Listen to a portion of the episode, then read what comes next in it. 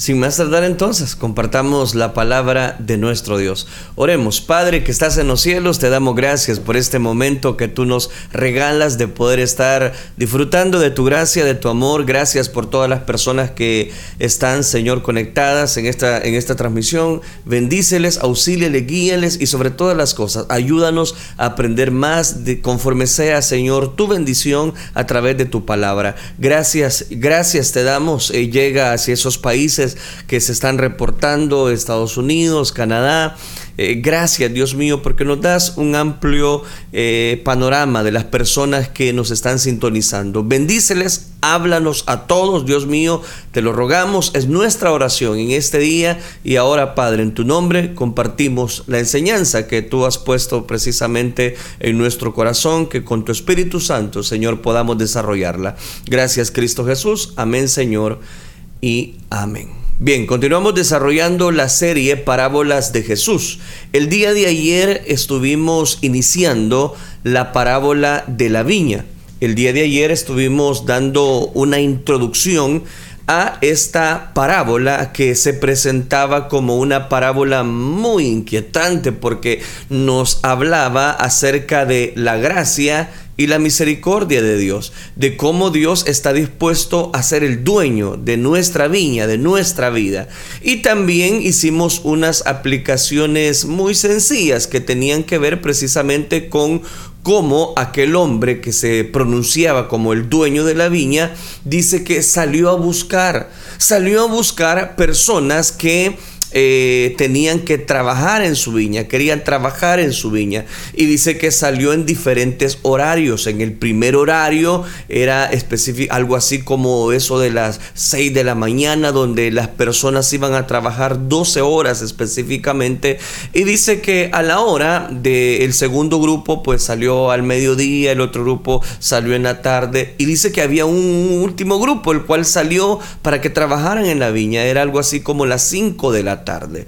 Lo que resultó interesante es que a la hora de saldar cuentas con cada uno de aquellas personas que habían trabajado la viña, le pagó un denario tanto a los que habían trabajado 12 horas como a aquellos que habían trabajado solamente una hora diaria en ese, jornal. Y eh, lógicamente aquellos que trabajaron 12 horas eh, le recriminaron al dueño de la viña. Y eso es lo que estuvimos analizando el día de ayer. Quiero en este momento seguir bajo esa óptica, hablando acerca de la parábola de esta viña y haciendo aplicaciones eh, muy trascendentales, lógicas, precisamente para nuestra vida. Y quiero que por favor me preste toda su atención en este momento, porque encontramos una verdad impactante. Digo impactante para nuestro corazón porque en este momento usted eh, vamos a desarrollar lo que dice específicamente eh, esta, esta verdad de la palabra de Dios. Ahora quiero ubicarme en el contexto inmediato de esta parábola y note que tanto el prólogo como el epílogo de esta parábola son un simple proverbio y quiero mostrárselo. Dice Mateo capítulo 19, versículo número 30. Pero muchos primeros serán postreros y postreros primeros. Aquí cito Mateo capítulo 19, versículo número 30. Mire qué interesante. Pero muchos primeros serán postreros y postreros primeros. Oiga que Qué interesante, digo, porque encontramos una forma en el cual está escrita esta parábola y es usando el proverbio, un proverbio. El mismo proverbio se repite al final de la parábola. Así los primeros serán postreros y los postreros primeros. Un eco del refrán también se encuentra en la parábola en sí, en esta frase clave de Mateo capítulo 20 versículo 8, donde el dueño instruye específicamente al mayordomo de cómo pagar a los trabajadores sus salarios. Llama a los obreros y, le dice, págales el jornal comenzando desde los postreros hasta los primeros. Jesús aquí utilizó variaciones de, e, en este, de este mismo proverbio en otras ocasiones. Y permítame completarle el cuadro rápido para armárselo.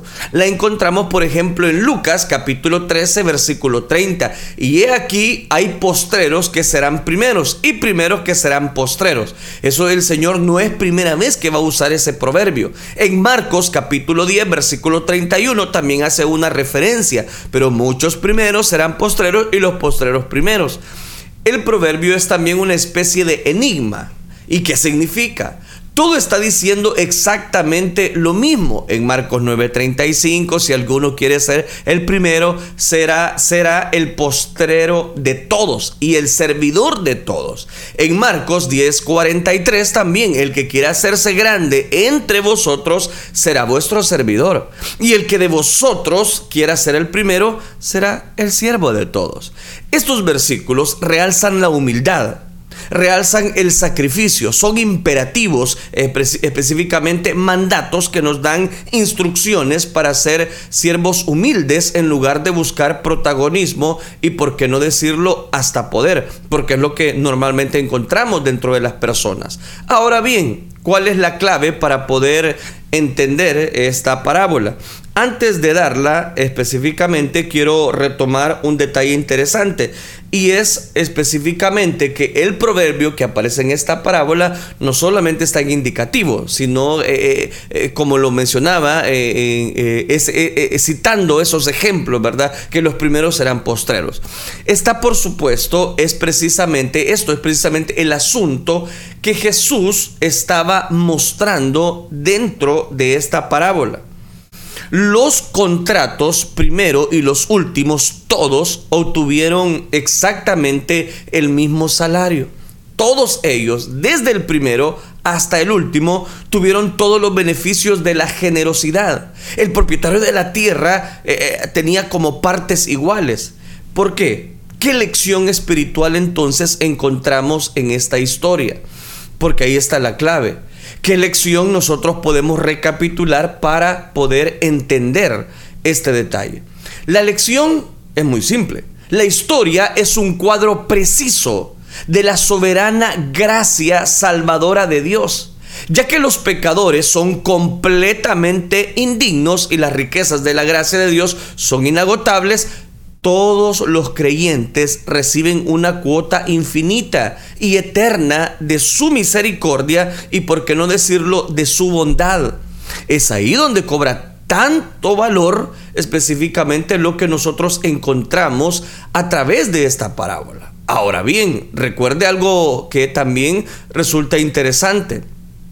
Digo interesante porque es aquí donde, donde podemos eh, llevar a mención lo que Dios a través de su bendita palabra nos estructura en, eh, en, este seguimiento, hablando acerca específicamente de esta parábola. Ahora bien, recuerde que hay, hay, un dato interesante y ese es el que no puedo omitir y présteme bien su atención.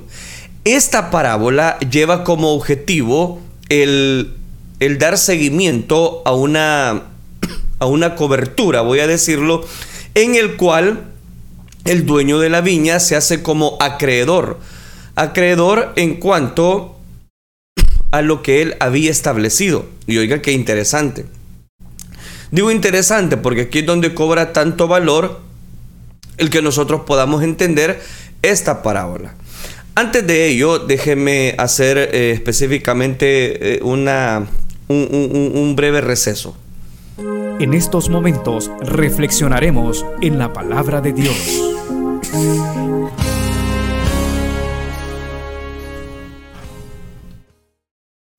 En estos momentos reflexionaremos en la palabra de Dios.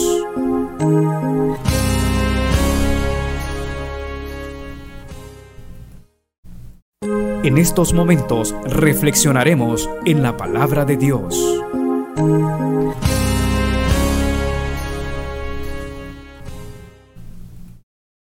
En estos momentos reflexionaremos en la palabra de Dios.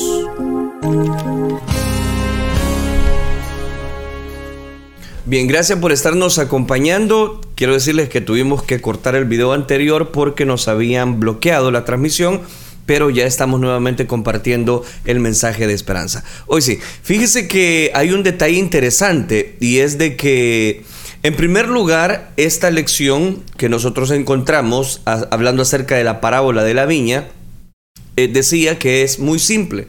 La historia es un cuadro eh, preciso de la soberana gracia salvadora de Dios, ya que los pecadores son completamente indignos, específicamente hablando a la hora de poder encontrar esa gracia que solamente proviene de Dios es, eh, voy a decirlo de esta manera, el propietario de la tierra, hablando ya en una aplicación de la parábola, representa a Dios. El viñedo es el reino la esfera del gobierno de Dios. Los trabajadores son los creyentes, personas que entran en el servicio específicamente del rey que los hace precisamente acreedores de su verdad y, por qué no decirlo, de su misericordia. Ahora bien, eso es lo que tenemos acá. El día del trabajo es la vida, es eh, precisamente nuestra vida. La noche es la eternidad. El mayordomo tal vez representa a Jesucristo, quien, ha, quien le ha sido eh, precisamente todo el juicio. El denario representa la vida eterna. Advertencia. Esta paga no es algo que los trabajadores se han ganado, recuérdelo. No se les da a ellos como un salario mínimo en un intercambio justo por el trabajo realizado, sino es una ilustración. Es demasiado para eso, recuerde. Más bien, esta representa un don un don de gracia y un don espléndido que supera la mejor recompensa que jamás podría merecer cualquier día de trabajo. Así que a partir de este punto, y explico eso, es que si usted es un creyente genuino, recibirá a todos, recibirá por supuesto eh, eh, todos los beneficios que conlleva el ser hijo de Dios, el ser acreedores de su gracia infinita y de su misericordia. Oiga eso porque está muy interesante.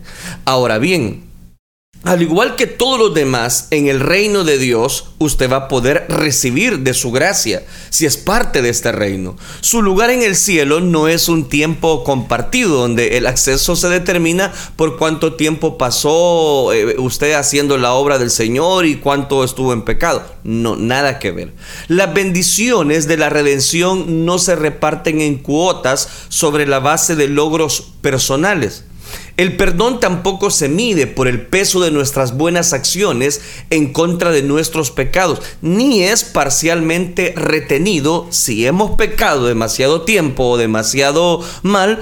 Todo el que entra en el reino recibe la abundancia plena de la gracia. Ese es el punto. La misericordia y el perdón de Dios esto es verdad. No importa el tiempo que eh, vaya trabajando en el reino de Dios, eh, sin importar lo difícil o lo fácil para algunas personas que sean sus circunstancias. Es cierto, si su servicio fue mínimo o máximo, si muere como un mártir en la flor de la vida o lleva una vida bastante tranquila y muere de viejo, es verdad si viene a Cristo en adolescencia o si se arrepiente verdaderamente de sus pecados al final de una vida libertina, cuando esta vida terrenal termina, recuerde, si usted es un creyente, va a estar con Cristo. Al igual que el ladrón de la cruz, del cual yo hablé un poquito el día de ayer en una introducción que hice hablando acerca de esta parábola. Al igual que cualquier otro santo, que ha muerto desde entonces y por eso lo llevo a mención, porque es gracia, gracia inmerecida de parte de Dios. El cielo no es una recompensa por el servicio durante mucho tiempo o por el trabajo duro. Algunas personas sirven a Cristo toda su vida y otras por un poco eh, de tiempo, voy a decirlo, y eso hace que las personas eh, eh, estén más tiempo en el cielo y otras que no. No. Todos nosotros entramos en la misma vida eterna. Todos vamos a recibir las mismas bendiciones espirituales en el cielo. No hay casilleros en el cielo donde van a ver las personas que le entregaron más temprano su vida a Cristo. A ellos les vamos a dar los casilleros de oro, por ejemplo. No, no, no. No, es la misma bendición. Si usted parece poco equitativo, recuerde que es mucho más de lo que cualquiera que nosotros eh, merece. Los beneficios del reino son los mismos para todo el mundo, porque en primer lugar somos redimidos solo por la gracia de Dios y nada más, no por obras, para que nadie se gloríe, sino por su infinita misericordia. Ahora bien, eh, eh, ¿por qué estoy llevando a mención todo, todo esto? Porque hay un propósito. Porque Jesús ideó esta parábola en este contexto. Los sucesos que Mateo relata antes y después de la parábola responden esta pregunta. Nuestro Señor presentó esta analogía principalmente de su conversación con el joven rico. Este joven con, con, gran riqueza e influencia había llegado hasta Jesús para preguntarle, Maestro bueno, Aquí, ¿qué, bien haré para tener la vida eterna? Mateo 19, 16. Ese es el contexto de la parábola. Es posible este joven estaba eh, pensando eh, que eh, pensó que sería alabado porque claramente creía que había cumplido todos los deberes espirituales y que su vida estaba en orden. Ciertamente parecía un prospecto evangelístico pues muy prometedor. El problema era que él no, no era acreedor. ¿Por qué? Porque no estaba dispuesto a renunciar bajo todos esos ofrecimientos en los cuales Dios había estipulado una gracia inmerecida o bendición, voy a decirlo, espiritual para esa persona. Ahora bien, en lugar de simplemente darle las buenas nuevas del Evangelio, Jesús lo retó en cuanto a su obediencia a la ley. Cuando el joven insistió, todo esto lo he guardado desde mi juventud, ¿qué más me falta? Mateo 19:20. Jesús le dijo que vendiera todas, que vendiera todas sus posesiones. Eso es lo que el Señor le manda hacer. Que le diera a los pobres y que por supuesto lo siguiera. Este era un sacrificio que el joven no estaba dispuesto a hacer. Jesús por lo tanto mostró el hecho el hecho de que el joven rico amaba más sus posesiones de lo que amaba a Dios y a su prójimo. En otras palabras, a pesar de que afirmó haber cumplido en la, totalidad de, de la ley de Dios, él estaba violando el primero y el segundo mandamiento. Pero el hombre no reconoció esto. No dispuesto a enfrentar su pecado y arrepentirse, dice la escritura que se fue muy triste. Se fue muy triste. ¿Pero por qué? Porque los estándares para aquel joven rico eran demasiado altos. La respuesta de Jesús eh, específicamente hace hincapié en el hecho de que la salvación es obra de Dios. Oiga, oiga qué interesante. Y ahí es donde cobra valor. ¿Por qué? Porque los discípulos estaban pensando acerca de la imposibilidad de merecer el favor de Dios. Porque estoy tocando el contexto para poder eh, entender específicamente esta parábola. Cuando el joven rico se alejó, fue Pedro quien habló en nombre de todos los discípulos y le dijo, he aquí, nosotros lo hemos dejado todo y te hemos seguido. ¿Qué pues tendremos? Los doce eran como el grupo de las seis de la mañana en la parábola, recuerde. Ellos fueron los primeros que Jesús llamó al inicio de su ministerio. Habían estado trabajando a, través del calor del día, por mucho más de 12 horas, habían pasado casi tres años, habían renunciado a sus hogares, habían renunciado, estoy hablando de los discípulos, habían renunciado a sus trabajos, a relaciones para, para servir o seguir a Cristo, como usted lo quiera ver, con la única excepción de Judas. Ellos sin duda amaban a Jesús. Todos ellos, estoy hablando de los discípulos, darían sus vidas por causa del Evangelio. Aquí viene la aplicación específicamente de la parábola para los discípulos. Porque recuerde que el Señor está hablando por parábolas. Porque cuando el joven le dice, Señor, pero es muy, es muy, yo he guardado todo desde mi juventud. Pues el Señor le dice, anda, vende todo lo que tienes. Cuando ellos recibieron esa aplicación, pues los discípulos le preguntaron al Señor, Señor, nosotros lo hemos dejado todo. ¿Qué pues tendremos? querían saber lo que iban a recibir por su sacrificio de haberlo dejado todo. Sin duda, los discípulos pensaban que recibirían beneficios especiales. creían que ellos iban a heredar el reino muy pronto y esto les entusiasmaba. Estaban muy conscientes de que Jesús era el Mesías de Israel. Ellos esperaban indiscutiblemente un reino terrenal político con toda la gloria, con toda la pompa y la riqueza que se podrían obtener mediante el dominio mundial. Ellos eran los primeros discípulos.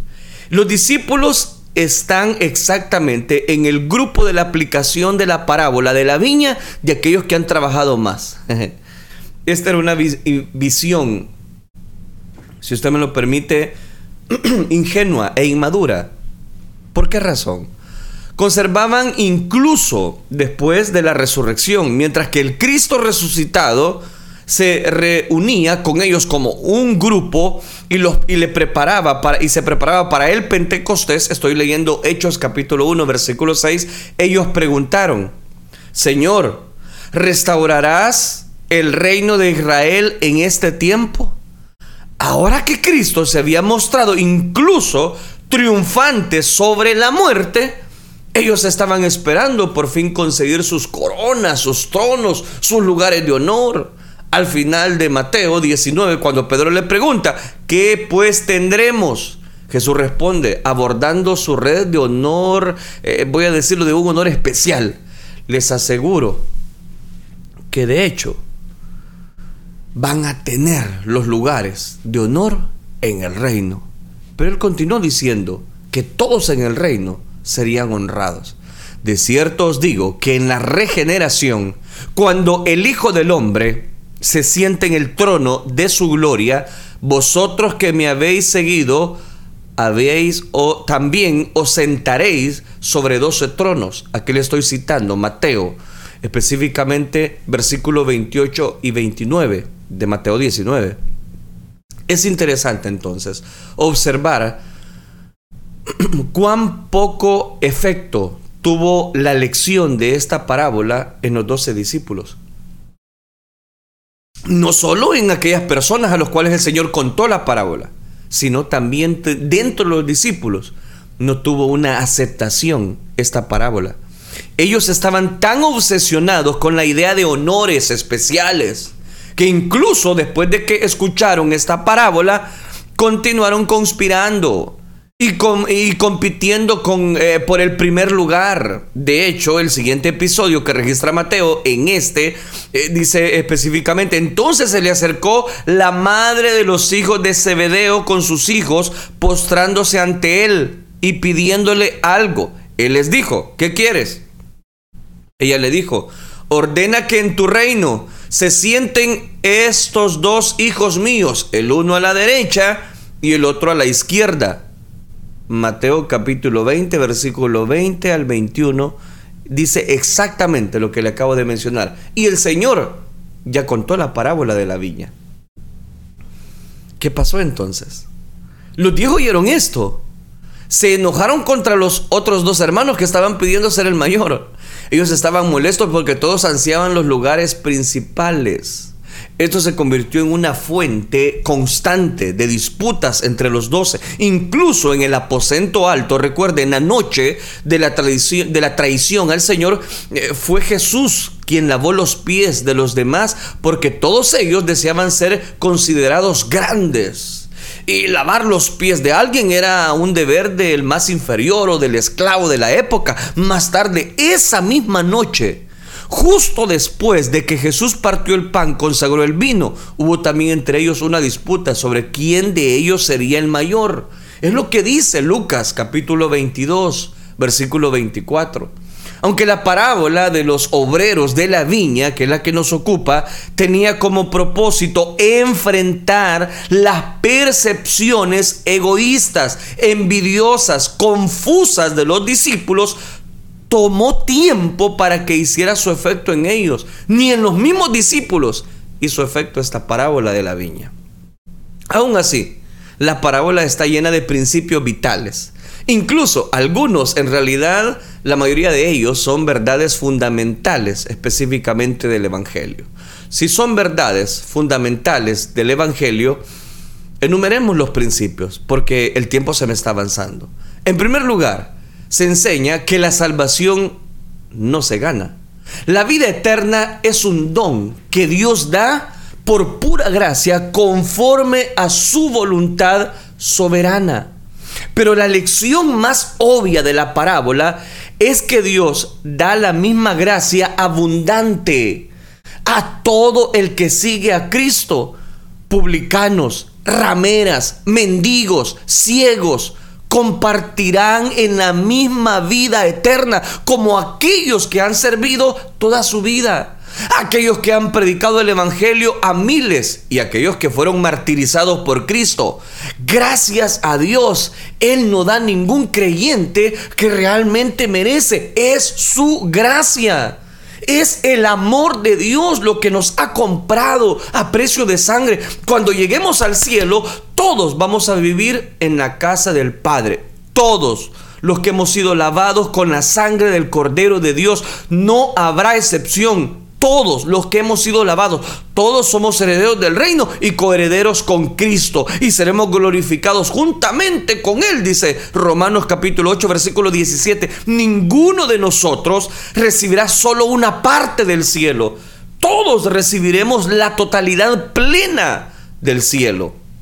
Otro lugar de las escrituras se indica que además de plena redención del pecado y de la vida eterna, habrá diferentes recompensas que el Señor se complace en dar a sus hijos, pero ¿por qué? Por su fidelidad en el tribunal de Cristo, que es una doctrina que yo le invito a que usted eh, la lea, el tribunal de Cristo. Si permaneciera la obra de alguno que sobreedificó, recibirá recompensa, dice.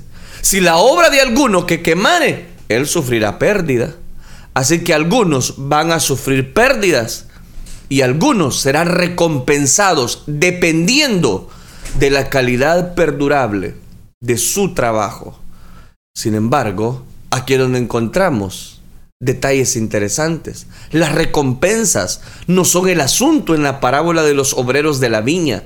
Jesús está enseñando una lección sobre la vida abundante y eterna que pertenece a todos los que aceptan como Señor y Salvador de su alma. Por cierto, hago un paréntesis, ¿y usted ya le aceptó? ¿Y usted ya dejó que Él sea el dueño de su vida, de su viña? Ya le dije cuál es el paralelo de cada una de las, de, de cada uno de los participantes de esta parábola. Algunos principios secundarios importantes también se ilustran en esta parábola. Por ejemplo, podemos ver el cuadro que es Dios quien inicia la salvación. En la parábola, el propietario salió a encontrar a los trabajadores en el mercado del mundo para que labraran su viña. ¿Quién lo buscó? Era el dueño de la viña. Necesitaba personal, mano acreedora, mano creativa. Él lo buscó. No me elegisteis vosotros a mí, dijo Cristo, sino que yo los elijo a ustedes. Dios es quien busca, Dios es quien salva. Es que los muertos no buscamos a Dios, estábamos muertos en delitos y pecados. Y nuestra salvación es enteramente su obra. Y esta es la razón principal por la que no tenemos derecho a hacer demandas o establecer límites y que yo exijo y yo empodero y que yo hago esto. No, hombre, tranquilícese mejor y no use un lenguaje común y corriente. Deje que mejor Dios tome el control de su viña. Él da a otra persona. Es una prerrogativa de Dios y solo de Él mostrar misericordia a quien Él quiere. Es a quien Él quiere. Mientras tanto, ¿qué pasa? Él sigue llamando obreros a su reino. Él sigue llamando a, aquellas, aquellas personas que quieren estar en su reino. A lo largo de la historia y en todas las fases de la vida humana, Dios está llamando a personas a su reino. Es un trabajo continuo. Jesús afirmó allá en Juan capítulo 9, versículo 4, me es necesario hacer las obras del que me envió, entre tanto que el día dura, la noche viene, cuando nadie puede trabajar. Nuestra parábola ilustra, la parábola de la viña, ilustra lo que quiso decir, la redención continua hasta que llegue el día del juicio. Y ese momento se acerca. Dios llama también a pecadores, no al autosuficiente. Él atrae a su viña a aquellos que reconocen sus propias necesidades, no a las personas que piensan que, ah, no, es que yo no soy una persona que nunca ha hecho nada malo. Ah, bueno, pues ahí quedes entonces, nunca ha hecho nada malo. Los hombres reunidos en el mercado en busca de trabajo estaban desesperados, plenamente conscientes de su necesidad. Aquellos que el, eh, eh, aquel dueño de la viña fue a buscarles en diferentes horarios. Eran pobres, humildes, carentes de recursos, pidiendo trabajo en representación de los pobres en espíritu. No había nada de complacencia, si usted me lo permite, o satisfacción de sí mismos. Eso también nos enseña el tercer principio. Dios es soberano en la manifestación externa de la salvación. ¿Por qué esperar hasta la última hora para llamar a algunos? ¿Por qué no contrató el dueño de la viña a todo el mundo en el mercado en su primer viaje cuando llegó ahí? ¿Por qué no decirlo, hey, todos, todos los que están acá en esta eh, de mercado, vénganse, vénganse, todos vamos a ir a trabajar en la viña. Tengo la el suficiente capacidad como para pagarles a todos. ¿Por qué no lo hacen desde la primera vez? Porque es la soberanía de Dios. Él decidió que unos trabajaran más, otros trabajaran menos. ¿Y qué pasa? ¿Es Dios soberano? ¿Deja de ser soberano? No, eso es lo que lo hace soberano. Porque Dios es el que en vosotros produce, dice Pablo a la iglesia de Filipos. Porque Dios es el que en vosotros produce, así el querer como el hacer. ¿Por qué? Por su buena voluntad. Cuarto principio, Dios cumple su promesa. El propietario de la viña le dijo el primer grupo que le daría a cada uno. Le voy a dar un denario ya leímos muchas veces la parábola, no la voy a repetir, pero eso es lo que les dice. A los primeros que contrata les voy a dar un denario. También cumplió su promesa a los que contrató más tarde. Les prometió que iba a darles lo que era justo. Y en lo que les dio fue más generoso. De la misma manera, Dios nunca da menos de lo que promete. Y a menudo da mucho más de lo que nosotros esperamos. Dios siempre nos da más de lo que merecemos. Toda buena dádiva, todo don perfecto, dice Santiago, desciende de lo alto, del Padre de las luces. Y todo lo que recibimos que no sea la condenación eterna es más de lo que merecemos. Cuarto principio, termino. Dios es misericordioso y siempre debemos elogiar su gracia. Ese es el cuarto principio de esta parábola. La parábola de los obreros de la viña exalta maravillosamente el principio de la gracia. Mi propia respuesta a esta parábola es de profundo agradecimiento, ya que hay muchos que han sido más fieles que yo, han trabajado quizás más duro en la viña del Señor, más tiempo quizás dedicado y han dado muchas pruebas, quizás hay otros que han trabajado menos, por menos años, con menos diligencia pero la gracia de Dios es tan abundante, incluso para el más grande de los pecadores. Y Dios nos salva, nos ama perpetuamente. Esto le da la gloria y que sin duda es una razón para alabarle y regocijarnos junto con todos los que han recibido esta gracia. Si usted ya recibió esta gracia, yo le digo hermano, vale la pena.